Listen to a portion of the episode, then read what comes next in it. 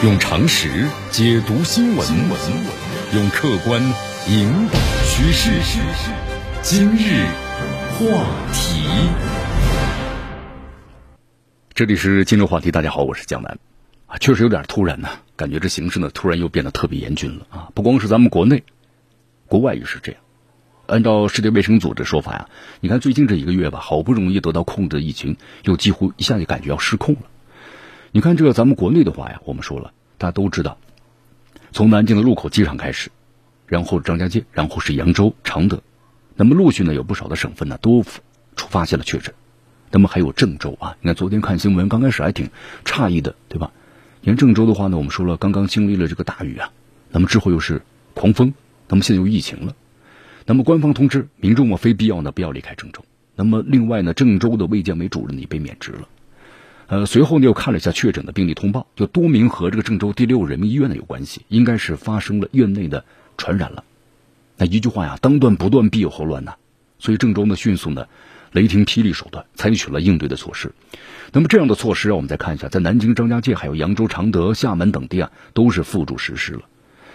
哎呀，其实想想啊。咱们南京的这个机场是吧？张家界的魅力表演呢，还有扬州的棋牌室，常德的这个川，呃穿这个紫河的游船，还有郑州的第六人民医院，确实都非常的无奈，成了人们呢我们说揪心担忧的焦点。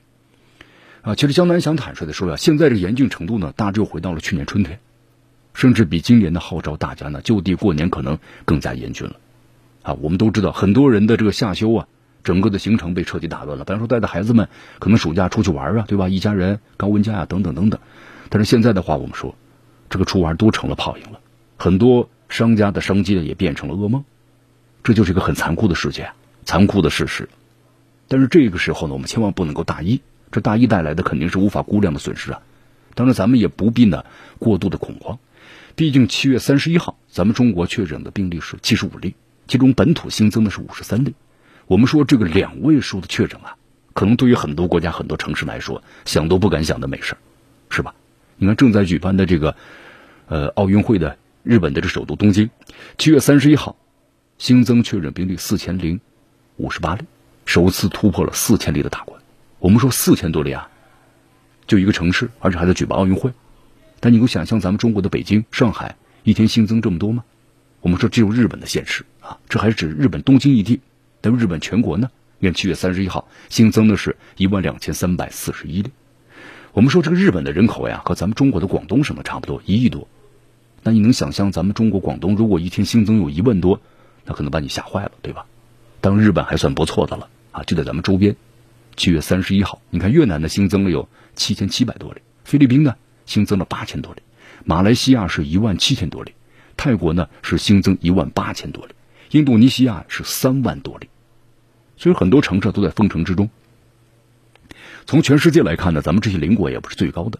那么最高的三个国家，美国新增呢，一天啊，一天就超过有十万，所以几天的话就达到了上百万了，一百多万这几天。这巴西呢，新增啊超过是四万例。那么印度呢，新增是三万例。同时，美国呢继续捍卫了世界第一抗疫失败国，还有世界最大。疫情扩散国的荣誉。那么另外呢几个这个欧洲国家呀，英国、法国、西班牙，我们说呢都差不多，每天新增啊是二点五万左右。不少国家啊正在创下了历史的新高。当然，因为统计这个不太一样啊，口径不太一样，所以数据上可能略有出入，但大致呢就是这样。你看，在这个美国，我们是总统拜登呢刚刚下令，所有的联邦雇员呢必须要接种疫苗，否则的话呢必须要定期检查或者戴上口罩。美国这个首都华盛顿呢，市长就下令，从七月三十一号开始，不管你有没有接种疫苗，室内啊都必须戴口罩，所有两岁以上的人都必须要遵守。再看一下这个世界卫生组织总干事谭德赛也很感慨，他说，在过去的四个星期，全球各地的确诊病例呢增加了百分之八十，好不容易控制的疫情啊又几乎失控了。那么很多国家的医疗体系啊已经是不堪负荷了。你看看是不是？感觉全世界辛辛苦苦一年多。又又一朝回到解放前来，那为什么会这样呢？世界卫生组织要检讨一下啊，就这国家调查一下。你看呢，挺让人哭笑不得的。就是在七月三十一号，我们刚才在节目当中也介绍了，在法国巴黎等十多个西方城市，对吧？将近二十万人走上街头干什么呀？要求自由，反对打疫苗，反对疫苗通行证，不戴口罩，等等等等。你看，就是，就这么几个不要嘛？不戴口罩，不打疫苗，想要自由，怎么看呢？哎呀，其实江南觉得呀，只能说说自己的感受。第一就是小心，小心再小心吧。这个世界呢，意外太多了，还是小心做人。该戴口罩的，一定要戴口罩；该不聚集啊，千万就别聚集，对吧？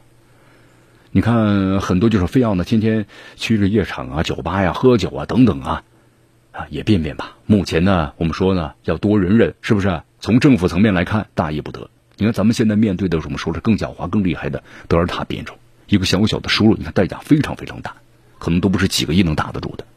无知不是生存的障碍，傲慢才是啊。所以说这样的教训呢。国内外太深刻了，那么当然，最好的方式我们说还是要打疫苗，打疫苗，打疫苗，进攻是最好的方式。那么咱们人类目前能够进攻的武器是什么？什么呢？那就是疫苗啊！在很多国家是人们辛辛苦苦得不到疫苗，但在有些西方国家啊，囤积了大量疫苗，接种的非常不积极。你看这平时我们说怎么教育的？是不是？形势非常严峻呐，别平时不慌不忙也不着急的急种，接种。你们倒是你看打破头，对吧？哭爹喊娘去抢着接种。当然，从目前传播来看呀，打疫苗又未必就不传染，但至少呢不重病，这就已经了不起了。所以说，咱们要现实一点，想想美国教训，还有印度的惨状吧。所以说，要冷静、冷静再冷静啊！当然，大家呢也别过度的恐慌了。外国是外国，中国毕竟是中国，以中国人做事的方式啊，如果中国都防控不了，那全世界呢就没办法。所以说，这国内的疫情呢虽然很严峻，但千万不能够大意。霹雳手段都用上了，相信呢还是会很快的被控制住的。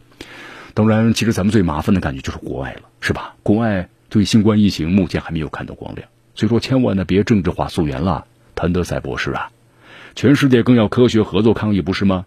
但让人无奈的是，照目前这个架势啊，咱们真的还要抗疫很多年呢。